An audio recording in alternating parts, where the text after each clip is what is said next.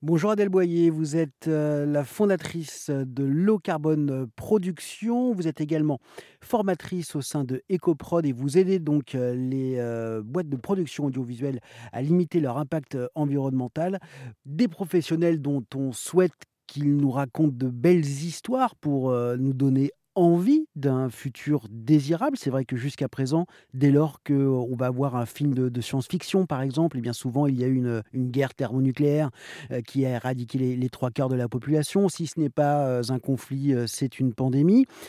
Si on veut que la population, les personnes qui vont voir ces films aient envie d'un futur sobre mais heureux, est-ce que le cinéma a une place là-dedans, dans ce processus? Et si oui, laquelle? Le cinéma et notre secteur de l'audiovisuel a une vraie carte à jouer euh, parce que on est vecteur de fantasmes. Euh, euh, les spectateurs qui regardent les films peuvent être dans le mimétisme. Donc, servons-nous de, ce, support pour embarquer le plus de gens dans cette transition écologique. Donc, comment faire? Bah, Aujourd'hui, effectivement, on n'a que des films qui traitent de l'environnement qui sont des, des dystopies. Et ça, c'est c'est bien, mais en fait, quand on n'a que ça, bah, évidemment que les spectateurs, ils n'ont pas du tout envie d'engager cette transition écologique, d'aller vers cette sobriété. Alors qu'en fait, pourquoi est-ce que la sobriété serait synonyme de euh, de malheur ou de tristesse. Non, en fait, je crois qu'on peut s'épanouir euh, dans une société plus sobre. Et ça, c'est le, travail de qui? Des scénaristes? C'est aux scénaristes qu'il faut.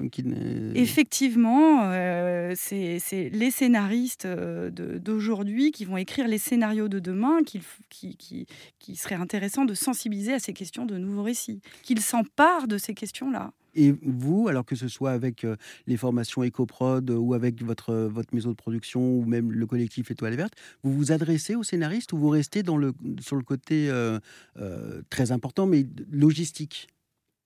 Tout à fait. Alors, pendant les formations EcoProd, il peut y avoir des scénaristes, des réalisateurs qui veulent suivre cette formation. Donc, a priori, c'est déjà des gens un petit peu sensibilisés, mmh. donc ouverts à ces questions-là. Mais il est vrai que tout de suite, quand on parle de, création et quand on touche à la création, ça passe pas toujours très bien, parce que c'est vrai qu'on aurait tendance à penser que ça, freine la créativité.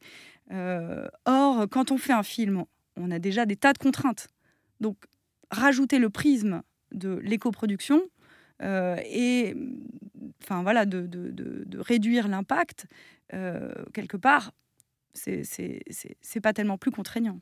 Vous pensez que le, le secteur audiovisuel doit servir d'exemple dans cette démarche-là? Je dirais que c'est plus euh, un outil. Euh, je dirais que je trouverais intéressant qu'on se serve du cinéma pour euh, justement changer un peu, les, donner des nouveaux imaginaires euh, aux spectateurs, leur montrer que c'est possible, qu'une transition écologique n'est pas euh, synonyme de tristesse, euh, d'ennui. non, au contraire, je crois que vraiment on peut s'épanouir. Comme se servir, enfin se servir, utiliser la cause écologique un petit peu comme il a œuvré pour l'inclusion, la diversité. Tout à fait, oui, oui. Même si ça a pris un peu de temps ça a pris du temps, mais de toute façon, euh, on est dans une inertie. Euh, euh, voilà, tout prend du temps. La transition écologique, elle prend du temps, on voit bien. Alors que ça fait de premier rapport du GIEC, c'est 88, donc ça prend du temps. Je trouve que dans, dans cette notion de nouveau récit, il y a deux choses. Il y a évidemment proposer des nouveaux imaginaires aux spectateurs, donner envie, rendre ce futur désirable. Ça, c'est une chose. Mais il y a comment est-ce qu'on peut agir si on veut pas faire un film qui traite de ces problématiques-là? Parce qu'on va mmh. pas voilà, tous se retrouver à avoir que des films comme ça. Il y a, y a, aussi insérer des éco-gestes dans les films.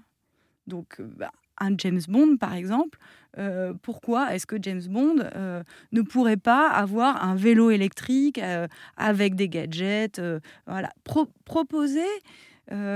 pareil, euh, ça, va être quoi un éco-geste? Ça va être, par exemple, euh, il va y avoir euh, un grand déjeuner dans, dans, ce film. on a l'impression que pour s'éclater à table, il faut une côte de bœuf.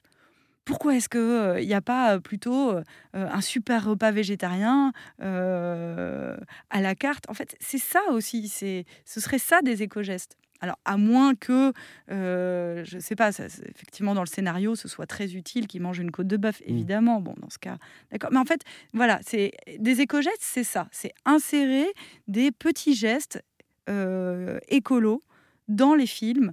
Et du coup, de manière insidieuse, aide le spectateur à rendre ça normal. Oui, à établir une nouvelle norme. À établir une nouvelle norme. De sorte à ce que si jamais on voit un film, une scène comme ça de, repas euh, végétarien, on ne rit pas.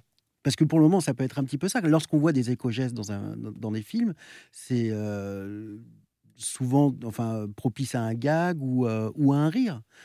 tout à l'heure, lorsque vous m'évoquiez James Bond sur un vélo, ma réaction a été de rire. Voilà, exactement. Alors qu'en fait, bah, c'est le mode de transport de demain. Mmh. Donc, Oui, mais alors après, on va sur, James Bond. Effectivement, James Bond, peut-être dans 10, 20 ans, peut-être que ça se fera parce qu'il sera en vélo et puis à l'époque, à ce moment-là, tout le monde sera en vélo. Mais c'est vrai qu'aujourd'hui, James Bond en vélo en 2023, bon bah la scène sera incongrue parce qu'on se dirait mais en fait il fait pas du vélo tout le temps enfin c'est pas le mode de le mode de transport il sera pas sur, juste sur un vélo électrique. James Bond, il va avoir, il va être complètement tuné son vélo. Ça se trouve, il va même euh, peut-être voler, j'en sais rien. Mais bon, il va y avoir tellement de gadgets sur ce vélo que euh, c'est, peut-être pas le bon exemple du coup.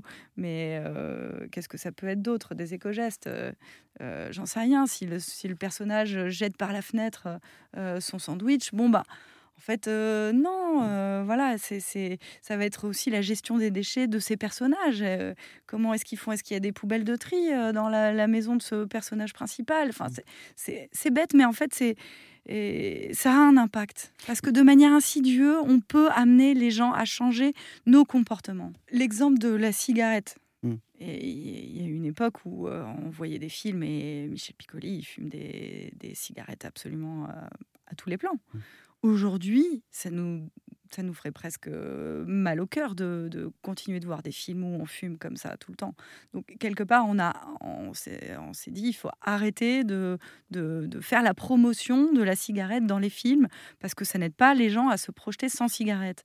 C'est bien que le cinéma a un impact sur l'inconscient et le conscient des téléspectateurs et des spectateurs.